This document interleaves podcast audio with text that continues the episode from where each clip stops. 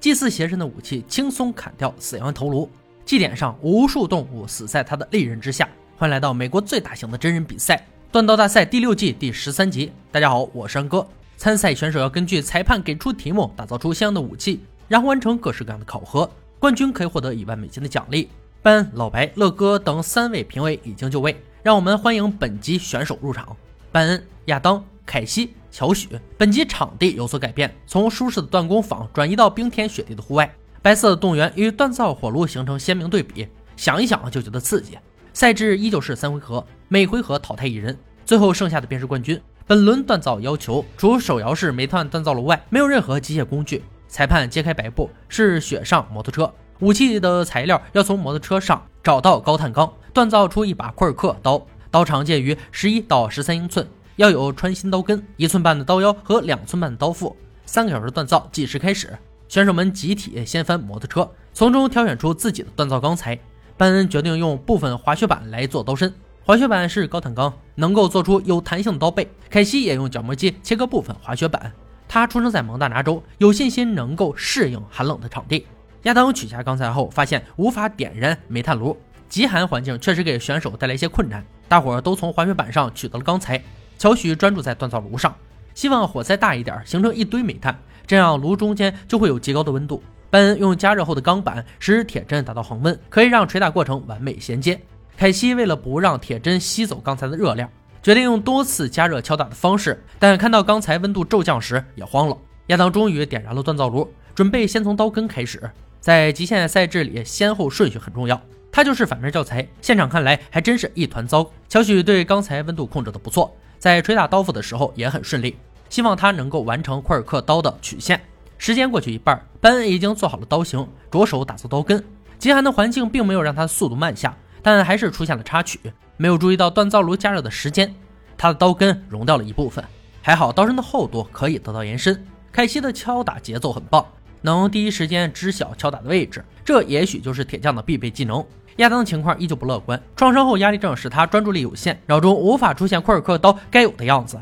乔许的进度让他沮丧，刀根的材料过多，没办法塑形，只能切掉一部分，要不然他无法完成比赛。亚当重新摇起了锻造炉，决定不能放弃，要交出一把完整的武器来证明自己的能力。凯西到了关键的淬火环节，结果刀身笔直，没有任何爆裂的声音，但他并不满意。觉得自己的刀有点丑，小伙子，安哥得劝你一句，要懂得知足啊。班恩也紧随其后完成了淬火，刀子跟淬火前一样笔直，他对此感到很满意。乔许已经没有时间再继续敲打形状了，他要抓紧时间热处理完成比赛。没有意外发生，淬火的武器看起来很直。亚当重新回到熟悉的加热敲打环节，但刀型还要差很远。淬火后发现长度不够，没办法，只能焊接一段钢筋当做刀尖了。随着十秒倒计时响起，选手们放下工具，等待评委检测作品。班恩的武器，评委都不用看，直接晋级下一回合。也许这就是实力的体现吧。反观乔许的表现要差点儿，他没有做出库尔克刀该有的样子，正好材料够，还可以弥补。凯西的刀型得到老白的认可，拥有库尔克刀的特色，缺点是刀刃较短，手指凹槽需后移。亚当的武器没有完成规格，从严格意义上来说，这并不是库尔克刀。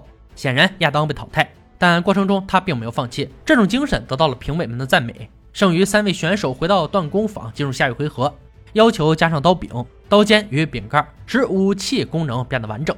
三小时时间计时开始。乔许首先要改进刀型，打磨掉刀背与刀腹多余的材料。班恩虽然晋级，但他的刀根稍有翘曲，需要加热矫正。凯西则要磨掉手指凹槽，来加强刀刃面积。一个小时很快过去，乔许的刀根过高。打磨很长时间也没看到效果，时间影响下直接切断刀根焊接螺栓。班恩为了节省时间，用了两个喷灯对刀根加热，选择传统的烧穿方式固定刀柄。凯西打磨好刀尖，开始制作刀柄。他用了同样的烧穿方式。本来就不善于安装的凯西，让这个决定显得更加愚蠢。由于加热时间太慢，决定改变方法，从另一侧钻孔，但时间已经所剩无几。乔许顺利安装刀柄。在打磨时发现了上面的孔洞，问题不大，用纸巾填补就能修复。班恩的刀根太突出了，在加热固定的过程中，环氧树脂软化，虽然过程较坎坷，但结果看起来不错。凯西无法安装上刀柄，用环氧树脂时间也来不及了，只能做成垂平的刀柄。十秒倒计时再次响起，第二回合到此为止，开始检验环节。首先是班的强度测试，他会用冰块来检测武器的强度与耐久性。班的库尔克刀先来，在疯狂连续砍剁后，冰块被化为乌有，刀刃完好，刀柄握感舒服，很出色。乔许的武器表现的也不甘示弱，劈砍后冰块荡然无存，刀柄较小，但握起来很舒服。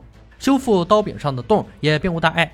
最后的凯西表现的大不如前两位，刀刃虽完好，但刀柄没有圆角，方形锐利的木块深深刺进班的手里。接着是乐哥的锋利度测试，用切开攀绳的方式检测武器锋利程度，依旧是班恩先来，左劈右砍，横切，绳子应声而断，刀刃锋利，握感十足。乔许的武器在同一套连招下。第一根没有完全切开，但剩下两根还算顺利。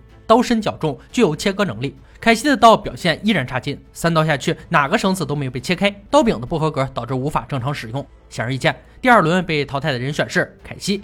很遗憾，他未能将竞技状态带入第二回合，锻造技能还需加强。恭喜班恩与乔许进入决赛，两人要用四天的时间复刻一把历史经典的武器。裁判揭开红布，本集决赛武器蓝道剑，源于印度传奇民族拉杰普特。它又宽又重的剑刃会扩张成斧头样子，用来砍杀大型动物的头颅，献祭给印度教死神加利。刀上刻有加利之眼，预示着死神观看祭典现场。本次制作要求如下：剑头装饰加利之眼，剑身一顶魔鬼水牛帽，加上碟状圆头，剑长介于二十到二十三英寸。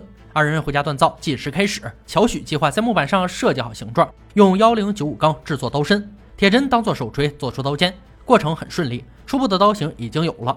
班恩的锻造场地在户外，用富有耐力的弹簧钢作为材料，决定先从刀根开始，穿新刀根的设计来加强刀根强度。乔许第二天准备热处理，淬火后发现稍有弯曲，二次淬火后问题解决，没有断裂，刀身笔直。班恩捶打着加热后的刀身，他差点忘记了箭头上的加力之眼，这是蓝道剑的特点。同样，剑上还有许多装饰性东西，塑形后研磨，让它变成该有的样子。乔许于第四天着手刀柄，不仅外观好看。还要握起来舒服，最后把箭头做成钻石样子，为了让它看起来更抢眼，每处细节都要做到位。班恩在昨晚淬火中，刀背出现了翘曲，他现在已经没有时间再次淬火，还有很多事情要做。不过好在最后一天也完成了这把刀，四天时间格外短暂。二人带着得意之作返回赛场，从武器的外观上看，简直不相上下，但还要用测试结果一决高下。乐哥这次要用死羊展开杀戮测试，乔许先来。一刀直接斩首，接着连续劈砍，最后一刀拦腰斩断。剑刃锋利，每次挥动伤口极深，握起来平衡感十足。拿到班恩的武器，乐哥并没有接续测试，发现的问题原来是剑上没有箭头。之前安哥已经说到过，蓝道剑特色之一就是加力之眼，没什么好说的了。班恩因为没有完成锻造规格被淘汰，让我们恭喜乔许获得一万美金，冠军之位实至名归。以上就是锻造大赛第六季第十三集的内容。本集决赛武器蓝道剑是印度杰拉普特民族祭奠专用武器。杰拉普特人迁移的时候，将印度的塔瓦尔弯刀带到了尼泊尔，逐渐发展结合起来的刀具。他们每次过女神节时，都会使用此刀斩杀几十万只动物祭祀。